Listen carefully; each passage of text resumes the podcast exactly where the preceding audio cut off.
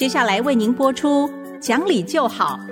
本节目由联华电子科技文教基金会赞助。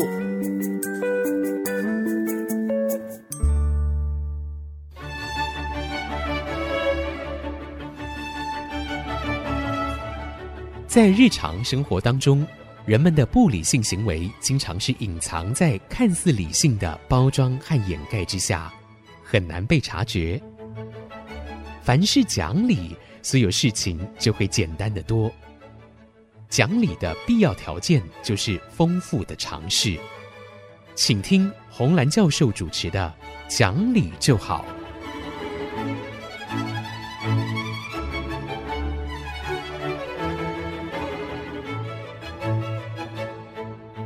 这里是爱惜之音竹科广播电台 FM 九七点五，各位听众朋友您好，您现在所收听的节目是讲理就好，我是红兰。听众朋友好，我是田丽云老师好，田老师好。那天啊，嗯，呃，不是有个朋友传了一个小短片给我，我也分享给老师了。是是是，嗯，我们就觉得真是应该给所有的父母亲啊，还有学生朋友们听一听。嗯哼，他这个主要是在说。在美国普林斯顿大学，这是非常非常好的大学。对，他们这个学校里面的学生们会阅读的前十名的书是一些什么？然后，因为这个制作人他是。大陆的人，所以他又比对了大陆的清华大学学生们，他们在念哪些书？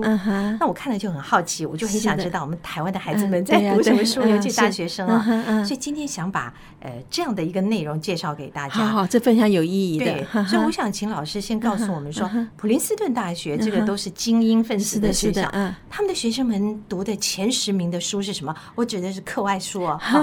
课外书这里面哈，很多是我们的台湾的孩子真的。是我们说连听都没有听过的哈，比方说一本书叫做《停战南斯拉夫冲突》哈，那另外一本呢就是 Kissinger 所写的大外交啊。呃，这个呢，很多人会认为说，那我又不走这条路啊，对不对？我就不需要。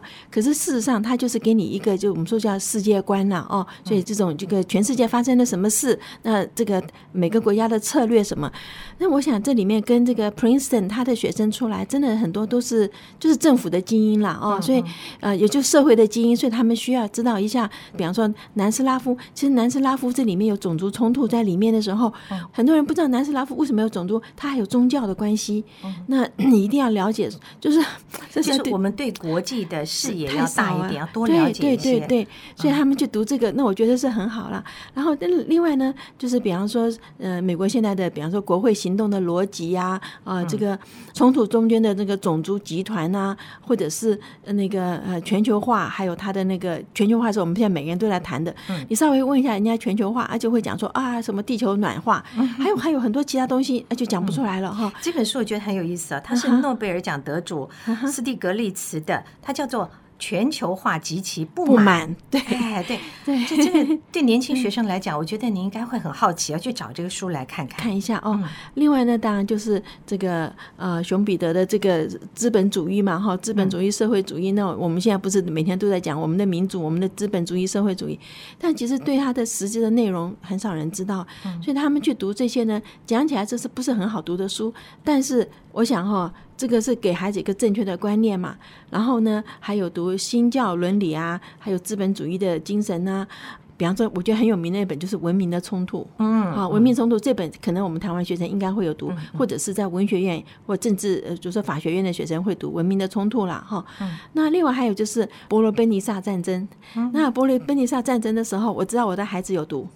就这本我知道他有读，他们学校里也会教他。他那时候去念哥伦比亚去，有教他读。然后另外一个就是工具书，就是哈维罗森的财政学啦，哈，是读这些。呃，讲起来哈，这些书都不是很容易读，因为它不是小说，它是课外书。嗯，它增广你的知识，但是它不是小说。嗯，听书名就很硬。对对，是这样子的哈。那我发现啊，这些书都有一个共同点，就是几乎都是以政治伦理学为主题。嗯哼，这里面有理论研究的，有案例分析的，有学者，也有政治上的官员啊。这个跟普林斯顿大学啊，这些学生们，就学校在培养这些学生的时候，他的目的，对对对，就应该对，因为这个学校毕竟真的是精英家庭出来的居多，那从小给这些孩子们培养的就是我们儒家所说的治国平天下的那个责任感，对对对，格局非常的大，格局很大，是的，对。我把这十本书再跟听众们呃复习一下啊，嗯嗯、也许大家可以到网络上去找啊。他、嗯嗯啊、这书真是都好硬。第一本叫做《停战南斯拉夫冲突》，嗯、第二本是《大外交》，嗯、第三本是《美国国会行动的逻辑》，接着是《冲突中的种族集团》、全球化及其不满，还有资本主义、社会主义与民主。哇，这听着就觉得好累哈、啊。还有新教理论与资本主义精神。呃，最后是文明的冲突，伯罗奔尼撒战争史，还有哈维罗森的财政学，好像只有一个这个最后一本财政学比较跟现在的啊，或者跟财政有关，其他都是等于就是说一个国家或者一个种族从以前到现在发展过程里面最重要的一些现象。对，当然我觉得很有趣啦，他这里面还讲了说。既然看了美国学子，这个中国大陆学生们，他们也会做个比较，他们就拿了清华大学，大陆的清华大学学生啊，排名在前十本的书是什么？老师，您再给我们介绍一下。好，那些书哈叫做《明朝的那些事》哈，然后《天龙八部》、《平凡的世界》、《笑傲江湖》、《倚天屠龙记》啊，《侯卫东官场笔记》、《人类简史》、蒋勋说《红楼梦》、《白夜行》、《围城》啊。这个书差别真大，除了一个人。类简史啊，很有意思的是，在这个影片里面，我看他解析说，这里所提的人类简史是非常浅的。大量的阅读是西方中小学的要求。是，如果进了大学才去读莎士比亚的话，不要说常春藤啊，进这个前五十名的排名都痴人说梦。可是我们看这些书，好像听起来，哎，怎么这么轻松，就像笔记小说一样？对对。我看了之后，我想，台湾的孩子们念的书应该比这个要更 多、更好一点。我看了之后，就有一点点的 小失望。老师，你想知道的？当然，当然 是什么？我我这个不是在批评台湾的学生们哈，嗯，但是我想的是说，普林斯顿大学的学生们读的书是一种真正的学习，是，我们看得出它很硬啊。是，那大陆清华大学的学生看这个排行榜来看是消遣，消遣，消遣，对，都挺好看的。大家说不定一听都想去看了《天龙八部》，你看过吗？《笑傲江湖》或蒋勋的《红楼梦》，大家在台湾对对围城，可是呢，比起来啊，嗯，呃。台湾大学生，我其实查不到读书排行榜，可能是我查的不够多。那我大概查到，就是说他们在比较台湾的学生跟一般大众的阅读中啊，有一些书是重叠的，所以就表示大学生也读这些。他读什么呢？好，在前十名的书单当中，有六本大学生跟一般社会民众是一样的，包括《你不可不知的人生》，这是第一名哦，《不放过青春》、《白色巨塔》。Seven Eleven 之恋，最后十四堂星期二的课，还有双冷长河。在非文学类的书籍里面呢，畅销榜上的十本书，有八本是属于学生们跟一般大众都喜欢的书。这八本是什么呢？总裁狮子心，你看这已经延长寿限多久以前的书了，现在还在榜单上，而且第一名、第二名。啊数位神经系统，高清院传。吃出免疫力，观念，这个不科学的年代，精算大师，还有第一次自助旅行就上手。这是说，我想是跟广告的大力行销也会有关系，因为我们有很多的导读啊，其实都是广告啊。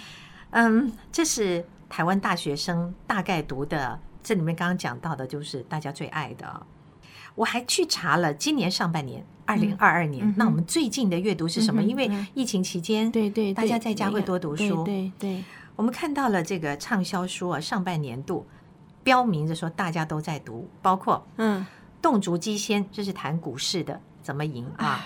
第二个是呃逆袭 WBL Two，其实我不太了解这个意思，但我知道讲的是两个男孩子感情的故事。好，第三名是。豆浆娘娘驾到，呃，豆浆娘娘是一个人，然后她讲到是猫咪，谈的都是猫咪的内容哈，这是喜欢宠物的人喜欢。第四名是《哈利波特二：消失的密室》，啊，这还有一些创意构想，很新奇构想，起码动脑了。第五叫做增肌减脂，那就是减肥了。啊。第六是《鬼灭之刃》，这是在日本现在非常非常爆红的这个呃漫画啊，也做成了影片了啊。就就是我倒是发现有很多小朋友因为看这个书或这个故事，他们的记忆力变得磨练自己记忆力，因为光是记里面人的名字跟角色就不容易。哇，我觉得好歹他还在磨练大家的这个记性 啊。然后接下来是投资最重要的事。第八名是原子习惯，原子习惯是告诉我们说，细微的改变会带来每天每天的进步。他的这个实证的呃这个原则，我觉得这本也不错啦，教大家说你每天要有一点改变啊。第九本是这世界很烦，但你要很可爱。这个在鼓励老师一定是不会看这个书，不过我觉得这本书我也去了解了一下，觉得。也还有一些地方很能鼓励年轻人呢，比方说，呃，你不一定要长得漂亮，但你一定要走在漂亮的路上，让你自己人生变得漂亮啊。那这也很对。还有什么？不止内心强大可以成为武器，美丽也是一种武器。不过我就不知道这个美丽要怎么讲。还好他有说你要有坚持力跟优雅，如果这算美丽的话。好，这一类的准则。最后一本是我还是会继续酿梅子酒。这个就是讲自己的情感了。现在我们的很多书取名都很吸引人，封面设计也很吸引人。但是我要说，我可能过了那样的阅读年代啊，但毕竟我们年纪不同了，看的书不同。这十本书基本上我大家都不会选。不过我们还是要回到，就是说年轻人，你一定要为自己选一些。扎基本功的书是是，不管它难度多高，所以这个部分我想待会儿请老师跟我们年轻人提醒一下。好，那我们这边休息一会儿，马上回来。欢迎各位再回到讲理就好的节目，我是红兰老师。我们刚刚讲到了说年轻学生要多读书，只是有点困扰的是，我们现在的年轻孩子们在中学的时候，学校还还会规定你毕业前要读完多少本，读完哪些书。大学就不太管，那我们来告诉这个进入从中学到大学的年轻人，要怎么样选择自己的读物才是正确，而不是说你看了两百本无意义的书。对对对，这个可是选择的书里面有个很大的问题，就是假如孩子没有兴趣，他就读不下去。所以有些书还是要靠学校规定，说你一定要读。就好像莎士比亚，美国的孩子是在高中之前要读完莎士比亚嘛。哦，那我就记得我的孩子他们那时候要读的时候，因为他是用中古世纪的英文，当然是。不太容易读了，所以他们的老师呢就叫他们回去重新改写剧本。你就把那个罗密欧与朱丽叶的剧本改成现在的罗密欧与朱丽叶，他今天活在二十一世纪，他要怎么讲那些话？哎，那就好玩了。那就所以他就说，他就激发他的动机哈。那我是想说，其实我们也可以做同样的事情，因为我们现在很多学生不看，我们说好中国的比较。基本的古典的书，比方说《红楼梦》啊，《三国演义》啊，呃，《水浒传》啊，那个我们还是有很多的经典的呃书哈。可是现在孩子不去读的话，就觉得说好像跟我生活太远。那有些东西是可以像他们一样。我记得我孩子那时候，他去把《罗密欧与朱丽叶》改什么样子呢？就是在阳台那一幕是重点嘛，哈，就是朱丽叶在阳台上，罗密欧在底下，就是什么什么讲那些。他们就把它改成说：“朱丽叶，朱丽叶，把你爸爸 Benz 的钥匙给我丢下来。”哈。就是那样子好玩，可是他们就是你要先读懂原来是什么，然后就把它改编了哈。那这些东西我知道他们后来是都有读进去，然后那个 Hamlet 的那个《王子复仇记》啊，他们也都是把它去改编了哈。那我们现在就在想说，第一个哈，我曾经在我的大一的班上问学生说，呃，这个四大古典书你们读过哪一本？四大名著啊？没有，几乎就是说，我看十分之一都不到。嗯，好，我们班上大一般来讲，我的班上是六七十个人嘛，哈，十分之一都不到，这些古典的书都没有读过，哈。那你问他说为什么不读？说看不懂，嗯，说怎么会看不懂？那那种其实已经不算，我说他不是叫做呃什么《古文观止》了，它就已经是白话的小说嘛，哈，里面有很多。我说《西游记》就是一个非常生活化的的东西，它跟《哈利波特》其实是可以相比的，对对，好。很多学生对《西游记》也没有也没有兴趣。那么我知道是研究生哈，已经到了研究生。那不读书的时候，我叫他去看《七侠五义》，就他也是就是也是看不下去。哈，反正这种学生都看不下去。那我现在已经不知道说我们要怎么样去跟学生讲说，如果你连这样子的书都看不下去，你怎么去看一些有关世界观的？因为比方说土耳其跟希腊为什么打来打去始终打不完，对不对？伊朗跟伊拉克，或者是英格兰跟苏格兰和跟英格兰，对不对？还有这些东西。那么还有就是那个博斯普鲁斯海峡，嗯，这是一个非常重要的海峡，它是个咽喉。那我问学生说，他为什么是个咽喉？哈，尤其是现在乌乌克兰跟俄国那个。就学生说：“老师，你再讲一遍，那是什么海峡？” 他就连名字都没有听懂。嗯，有时候真让人苦恼。我们想想，当年我们从小学到中学，那个课程很严格，所以我们是躲在被子里面来看这些书，就怕妈妈会骂说你看闲书。现在是不是因为？可以获得资讯，或是故事，或者是创意的这些管道太多，就不太愿意坐下来读书。可是坐下来读书还是必要的，绝对是必要的，因为对于就是文字的操弄嘛，嗯，对不对？你读小说的时候，同时也了解那一代那个时代的人他怎么说话，嗯，他穿的衣服，他的思想，对不对？所以你这是其实也就是我们文化的一部分啦，嗯。那老师刚讲了一个很有趣的词，叫做文字的操弄啊。嗯，其实我想应该说，就是说你读懂了之后，你就知道文字怎么运用。对，不过，哎。用的不好也是真的会给自己强辩很多 理由，在某些时候，我们反过来说的时候，某些时候因为你文字操弄的运用的好，你可以解自己很多急难的状况。没有错，没有错，就是像人家不是说那个牧师在在讲说上天堂下地狱，然后就问林肯说，你要去哪里？林肯说我要去国会，对不对？你是就是这种文字越读越多之后，那个幽默感会形成，而且是高等幽默，因为你就会在很多所阅读的东西里贯穿出最精妙、简练说话的方法，是是，对是，而且我们中国以前的对联哈，嗯，那些对联真的是好，画龙点睛啊，就是对联。那现在跟学生讲对联，说怎么写？我有一天看到一个 小影片啊，当然那也是逗趣的，就去做访问，他到学校校园里就提出了很多的成语，嗯，结果。啊！受访的三个学生团体里，有一个几乎全部答错，而且是无厘头的错。然后有一个呢，大概有不到一半；有另外一个还算大概七八成。可是大部分都是其中的某一个学生答对的。也就是说，这么简单的成语或是谚语。完全答不出来，就是都无厘头，那个简单到不行啊！我心里面就真的觉得很难受。说大学生如果这样啊，我担心是将来有一天你走到我们到华人世界里工作，还是走到国际上，嗯，太贫乏了，会言之无物，而且会听不懂别人说什么。没错，所以最近网络上也在传一个，就是他是国文系毕业的。但是人家都觉得说这应该是没有没有饭吃的，但他后来在商业界做得非常的好，就是他国文的底子，嗯 啊，给他走出去有风度，谈吐有意有有意义，对不对？嗯，就腹有诗书气自华嘛，对对，就是这样子。所以那篇文章是讲说，当年念国文系的时候，大家都不看好嘛，对不对？就现在过了这个五十年了，这个呃同学在在聚会的时候，发现他是这么，他们系有两班呐，这 A B 两班里面做的最好的就是这个女孩子。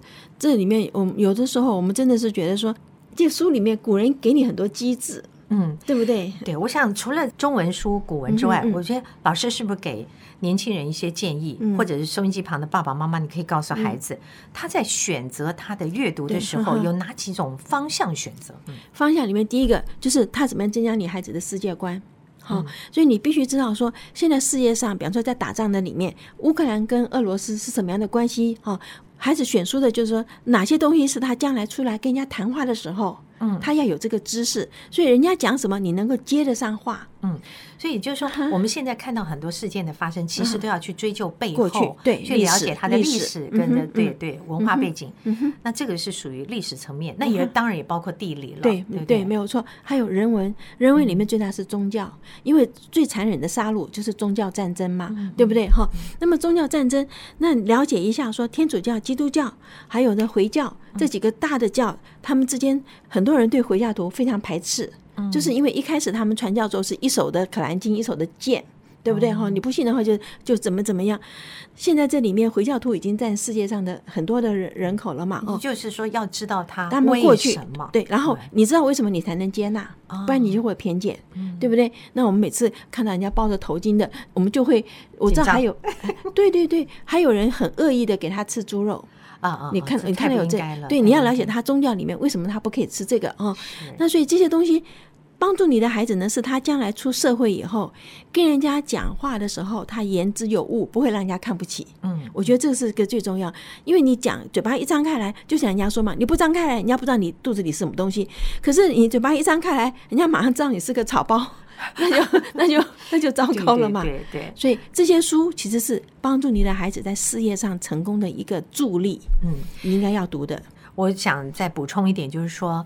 读书是读给自己，不管哪一类书啊，是呃，并不是告诉人家说我读了哇多少的名著，我的书架有成百上千的书，不是，是你究竟读进去了多少？对，因为那读进去是给自己的快乐。对对对，所以我们希望父母亲带着你的孩子阅读也好，或是年轻朋友选择阅读也好，嗯，希望明年我们的书单 出现的比较好一点，能 够有点改 变。好，好，那我们今天跟各位谈到这儿。